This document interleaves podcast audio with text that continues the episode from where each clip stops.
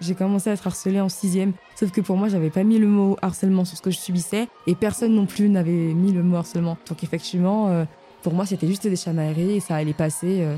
Encore une fois, pour moi, dans ma tête, c'était euh, Anise est une fille populaire, euh, il peut rien se passer pour elle, rien d'autre. Alors que non, finalement, on se rend compte que peu importe qui on est, tout le monde peut être harcelé à tout moment en fait. Comme 700 000 élèves chaque année, Anne-Lise a été victime de harcèlement scolaire. Pour elle, l'enfer a commencé dès la sixième. Pour d'autres, il a démarré encore plus jeune. Pour un élève sur dix, c'est une réalité quotidienne qu'ils doivent affronter jour après jour.